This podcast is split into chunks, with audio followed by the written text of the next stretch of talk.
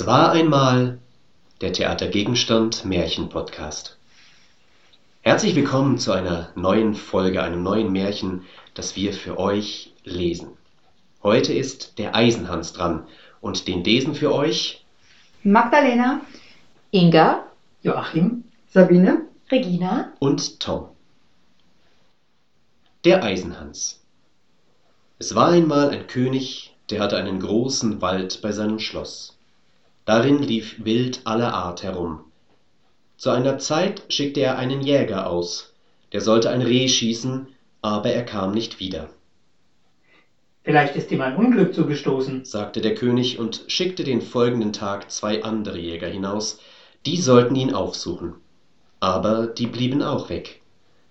Da ließ er am dritten Tag alle seine Jäger kommen und sprach Streift durch den ganzen Wald und lasst nicht ab, bis ihr alle drei gefunden habt. Aber auch von diesen kam keiner wieder heim, und von der Meute Hunde, die sie mitgenommen hatten, ließ sich keiner wieder sehen. Von der Zeit an wollte sich niemand mehr in den Wald wagen, und er lag da in tiefer Stille und Einsamkeit, und man sah nur zuweilen einen Adler oder Habicht darüber hinwegfliegen. Das dauerte viele Jahre. Da meldete sich ein fremder Jäger bei dem König, suchte eine Versorgung und erbot sich, in den gefährlichen Wald zu gehen.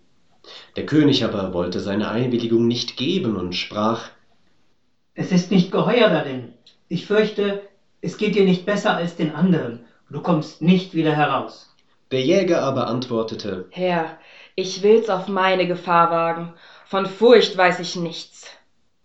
Der Jäger begab sich also mit seinem Hund in den Wald. Es dauerte nicht lange, so geriet der Hund einem Wild auf die Fährte und wollte hinter ihm her. Kaum aber war der Hund ein paar Schritte gelaufen, so stand er vor einem tiefen Teich, konnte nicht weiter, und ein nackter Arm streckte sich plötzlich aus dem Wasser, packte ihn und zog ihn hinab.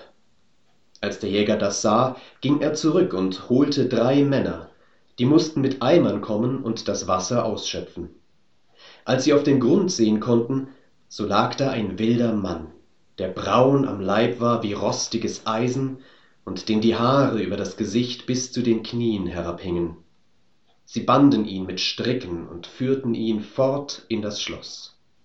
Da war große Verwunderung über den wilden Mann, der König aber ließ ihn in einen eisernen Käfig auf seinen Hof setzen und verbot bei Lebensstrafe die Türe des Käfigs zu öffnen, und die Königin musste den Schlüssel selbst in Verwahrung nehmen.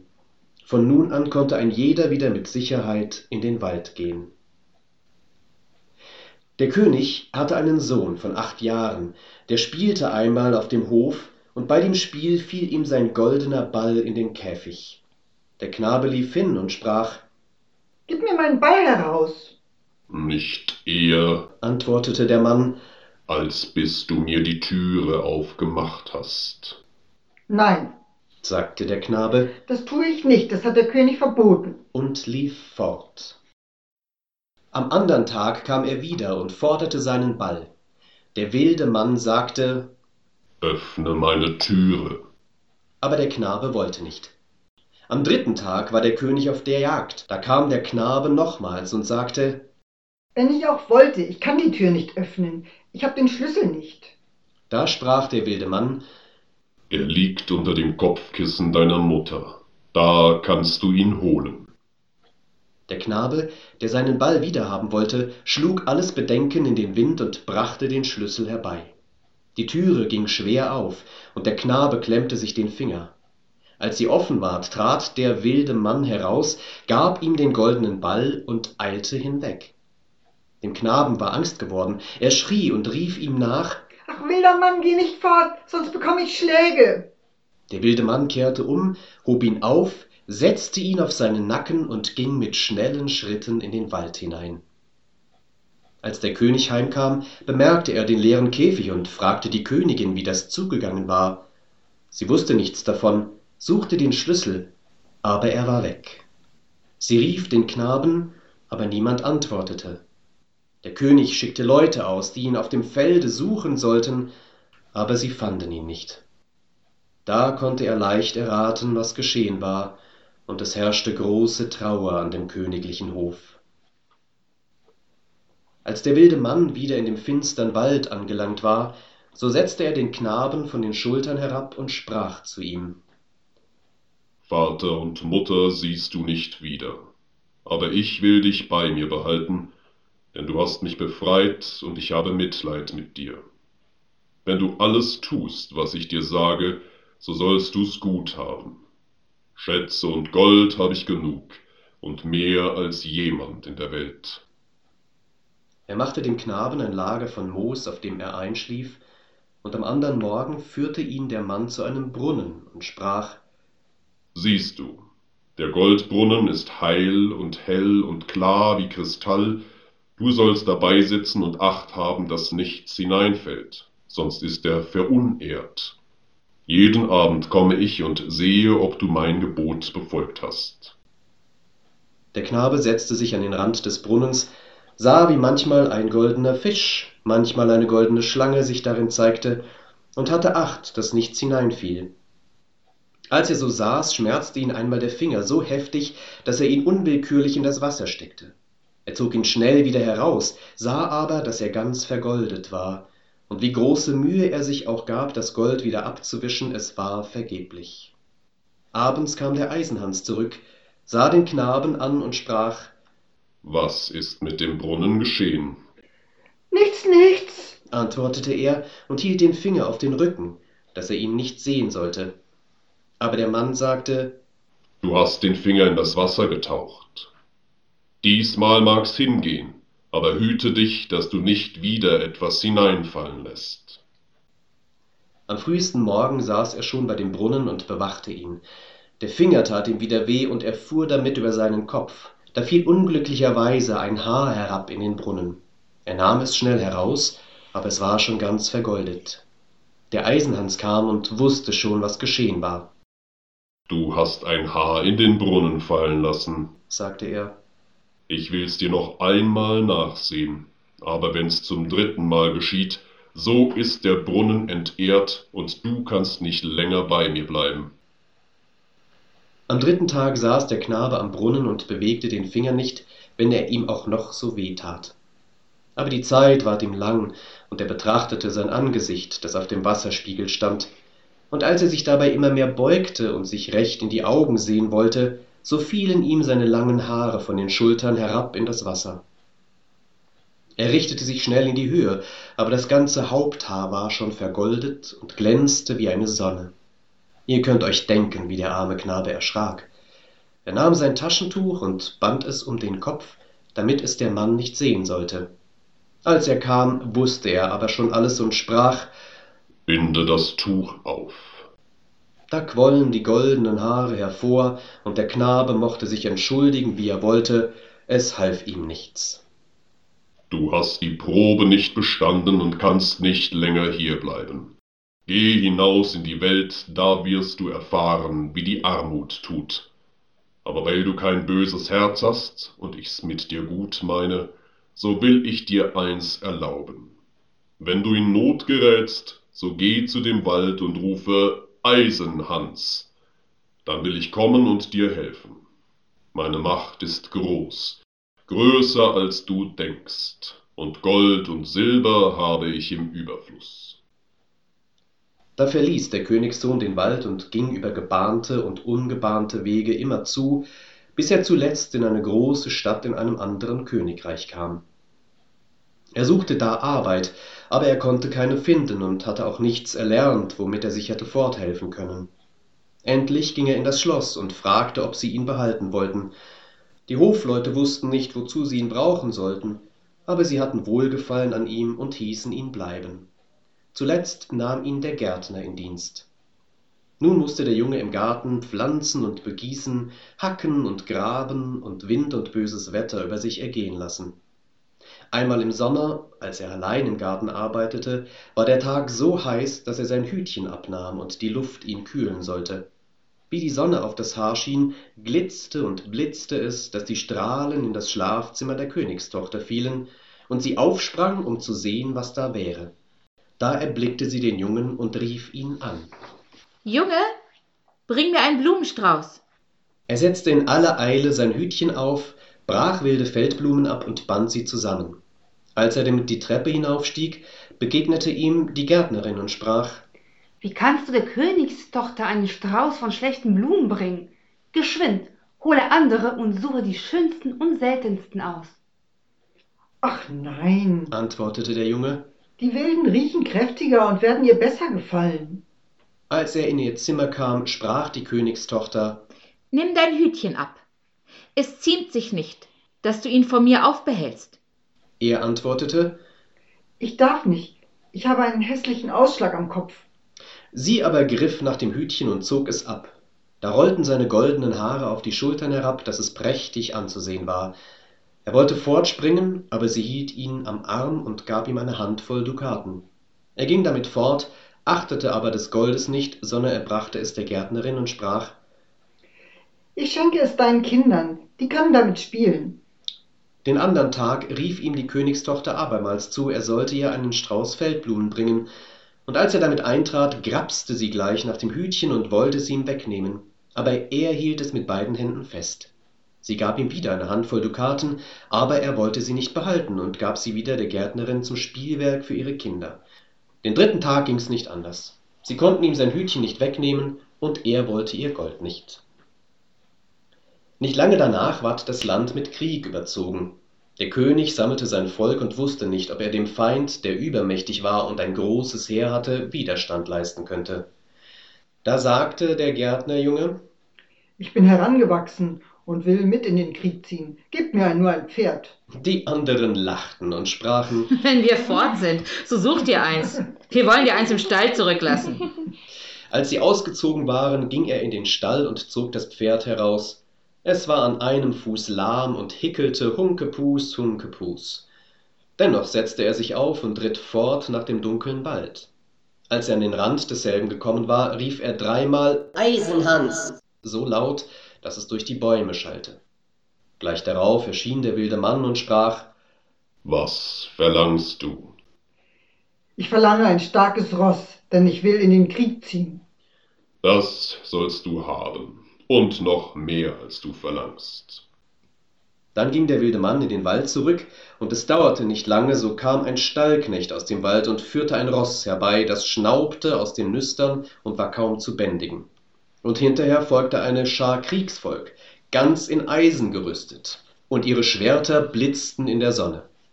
Der Jüngling übergab dem Stallknecht sein dreibeiniges Pferd, bestieg das andere und ritt vor der Schar her. Als er sich dem Schlachtfeld näherte, war schon ein großer Teil von des Königs Leuten gefallen, und es fehlte nicht viel, so mussten die übrigen weichen. Da jagte der Jüngling mit seiner eisernen Schar heran, fuhr wie ein Wetter über die Feinde und besiegte sie alle. Statt aber zu dem König zurückzukehren, führte er seine Schar auf Umwegen wieder zu dem Wald und rief den Eisenhans heraus. Was verlangst du? fragte der wilde Mann.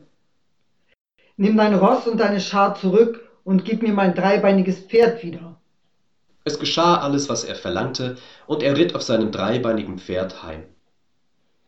Als der König wieder in sein Schloss kam, ging ihm seine Tochter entgegen und wünschte ihm Glück zu seinem Siege.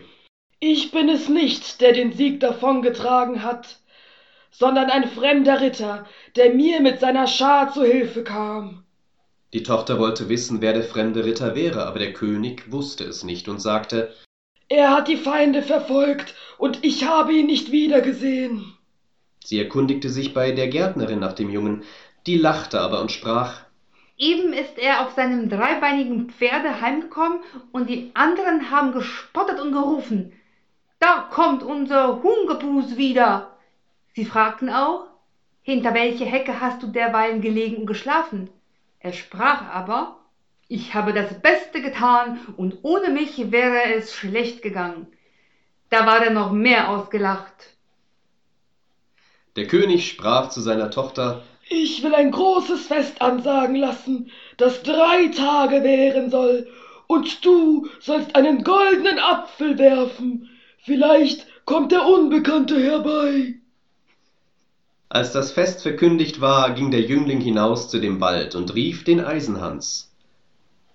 Was verlangst du? fragte der, dass ich den goldenen Apfel der Königstochter fange. Es ist so gut, als hättest du ihn schon. Du sollst auch eine rote Rüstung dazu haben und auf einem stolzen Fuchs reiten. Als der Tag kam, sprengte der Jüngling heran, stellte sich unter die Ritter und ward von niemand erkannt. Die Königstochter trat hervor und warf den Rittern einen goldenen Apfel zu, aber keiner fing ihn als er allein. Aber sobald er ihn hatte, jagte er davon. Am zweiten Tag hatte ihn Eisenhans als weißen Ritter ausgerüstet und ihm einen Schimmel gegeben. Abermals fing er allein den Apfel, verweilte aber keinen Augenblick, sondern jagte damit fort. Der König war bös und sprach Das ist nicht erlaubt. Er muss vor mir erscheinen und seinen Namen nennen. Er gab Befehl, wenn der Ritter, der den Apfel gefangen habe, sich wieder davon machte, so sollte man ihm nachsetzen, und wenn er nicht gutwillig zurückkehrte, auf ihn hauen und stechen. Am dritten Tag erhielt er vom Eisenhans eine schwarze Rüstung und einen Rappen und fing auch wieder den Apfel. Als er aber damit fortjagte, verfolgten ihn die Leute des Königs, und einer kam ihm so nahe, dass er mit der Spitze des Schwertes ihm das Bein verwundete. Er entkam ihnen jedoch, aber sein Pferd sprang so gewaltig, dass der Helm ihm vom Kopf fiel, und sie konnten sehen, dass er goldene Haare hatte. Sie ritten zurück und meldeten dem König alles.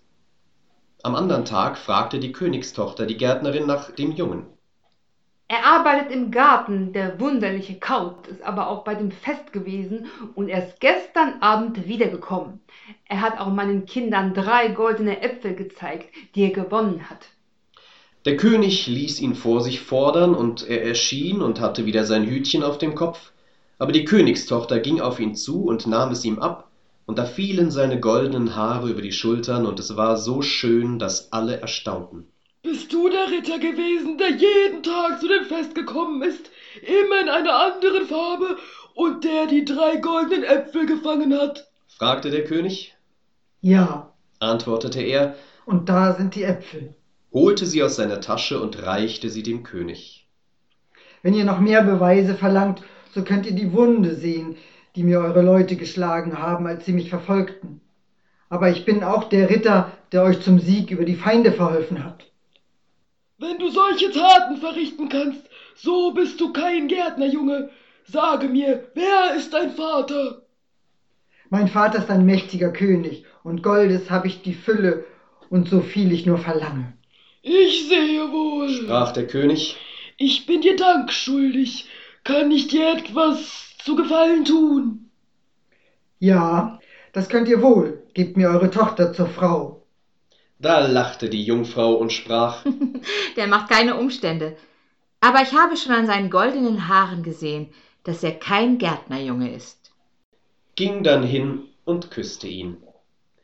Zu der Vermählung kam sein Vater und seine Mutter, und sie waren in großer Freude, denn sie hatten schon alle Hoffnung aufgegeben, ihren lieben Sohn wiederzusehen. Und als sie an der Hochzeitstafel saßen, da schwieg auf einmal die Musik, die Türen gingen auf, und ein stolzer König trat herein mit großem Gefolge. Er ging auf den Jüngling zu, umarmte ihn und sprach Ich bin der Eisenhans und war in einen wilden Mann verwünscht, aber du hast mich erlöst. Alle Schätze, die ich besitze, die sollen dein Eigentum sein.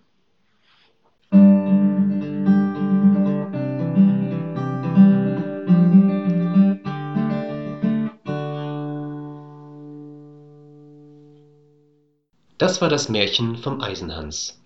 Ja, Tom, das ist ja eher ein ungewöhnliches Märchen oder nicht eines von den ganz bekannten. Warum hast du dich für dieses Märchen entschieden? Genau deshalb, weil es noch nicht so bekannt ist. Und ich als Junge sozusagen, der ich ja auch bin, finde es natürlich toll, dass da irgendwie dieser Junge ist und dieser wilde Mann und dieses Umgehen mit dieser Wildheit und das in den Wald gehen, das sind schon tolle Ideen und tolle Bilder. Und gleichzeitig ist es aber irgendwie auch gruselig. Und das finde ich das Spannende, dass beides drin ist, dass es irgendwie mächtig ist, aber auch gruselig. Ich fand es irgendwie sehr spannend, so jetzt beim Lesen und Zuhören, dass es so viele Parallelen zu anderen Märchen hat, aber umgedrehte Parallelen. Also zum Beispiel bei Aschenbrödel ist es ja Aschenbrödel, die dreimal auftaucht und äh, eingefangen werden will vom Königssohn und hier ist es genau umgekehrt. Also hier ist ja auch die Prinzessin ist ja sehr stark, weiß genau, was sie will, irgendwie zitiert ihn vor sich und ähm, also das ist irgendwie komplett umgedreht, diese Welt und das finde ich total schön. Und sie küsst ihn sogar. Ja, ja, und sie will ihn ja auch. Also sie holt ihn ja auch zu sich und sagt hier, Junge, hol mir Blumen, bring mir was. Also sehr emanzipierte Prinzessin. Sehr schön. Genau. Und da ist eben auch so dieses Wilde drin. Ne? Er sagt ja auch, nee, also eben nicht die schönen Blumen, die gezüchteten aus dem Garten, sondern diese wilden Blumen. Die sind viel kräftiger, die riechen besser, die sind eigentlich schöner. Auch wenn ne, der Gärtner oder die Gärtnerin sagt, jetzt hol doch mal die gescheiten, die gezüchteten, die sind viel hübscher. Nee, es sind die wilden Blumen. Und darum geht es, finde ich, sehr in dem Märchen, um diese Wildheit. Hm. Kennt ihr das denn auch so, so dieses Wilde auch? Habt ihr schon mal Sachen irgendwie so aus so einer Wildheit heraus irgendwas kaputt gemacht zum Beispiel oder so? Nie. Niemals! Auf keinen Fall. Niemals. Also ich schon mal gar nicht. Wir haben uns auch nie mit unseren Geschwistern gestritten. und Nein. Nein. Nein. Nee, ich bin auch ziemlich ausgeglichen, nie wütend. Ja. Nee, in meiner Pubertät tatsächlich. Also ich war in meiner Pubertät war ich sehr, sehr, ich hatte wirklich Probleme mit Wut. Also ich hatte generell, äh, bin ich sehr von meinen Emotionen übermannt worden und ich weiß, dass ich tatsächlich, auch wenn ich wirklich sauer war, sind alle in Deckung gegangen. Also meine Geschwister, selbst meine Mutter, glaube ich, hat sich lieber zurückgezogen, weil äh, ich auch mit Sachen geworfen habe und so. Aber das war tatsächlich, ich habe das da sehr intensiv ausgelebt, auch mit ähm, hemmungslosem Weinen, was plötzlich anfing, ohne dass ich wüsste, warum. Dann bin ich immer gefragt, warum, warum weinst du? Ich wusste nicht warum, also habe ich noch viel mehr geweint. Ist mir auch dreimal in der Schule passiert, das war super peinlich. Und seitdem bin ich der ausgeglichenste Mensch. Seit ich meine Pubertät überlebt habe, ist alles gut. Ja, und ich glaube, darum geht es schon auch in dem Märchen. Das ist, das ist schon schlimm. Auch dieser wilde Mann, das ist ja auch echt gruselig, ne? wie der da irgendwie den Hund äh, in den Teich zieht und so weiter. Und wir wissen nicht, was mit den Jägern passiert ist, die im Wald verschwunden sind. Ja, und er ist ja auch Das verflucht. Das ist jetzt keine Wildheit, Ja, die ja. er wollte, sondern er ist ja gefangen in dieser Wildheit und freut sich ja auch am Ende, da wieder rausgekommen zu sein. Bedankt sich ja dann auch bei dem Jungen. Weil der so ein gutes Herz hat. Weil er keine Angst hatte vor dem Wilden, weil er sich quasi mit dem auseinandergesetzt hat, sich mit ihm ja auch verbündet hat, was ja auch irgendwie eine Qualität ist. Das kann ja auch nicht jeder, zu sagen, ich erkenne das Wilde, ich erkenne es auch an und ich verbünde mich damit und nutze es auch zu meinem Vorteil. Er ist nicht weggerannt, sondern er hat sich dem gestellt. Genau, und das Wilde darf eben da sein, aber es muss eben in Bahnen gelenkt sein. Ja. Und dann ist es sogar hilfreich. Ja, dann wünschen wir euch noch eine schöne Zeit. Vielleicht ist ja jetzt auch mal Zeit, ein bisschen wieder wild draußen äh, zu spielen, wenn das Wetter jetzt auch wieder besser wird. Und so oder so wünschen wir euch alles Gute und bis zum nächsten Märchen-Podcast von Theater Gegenstand. Tschüss.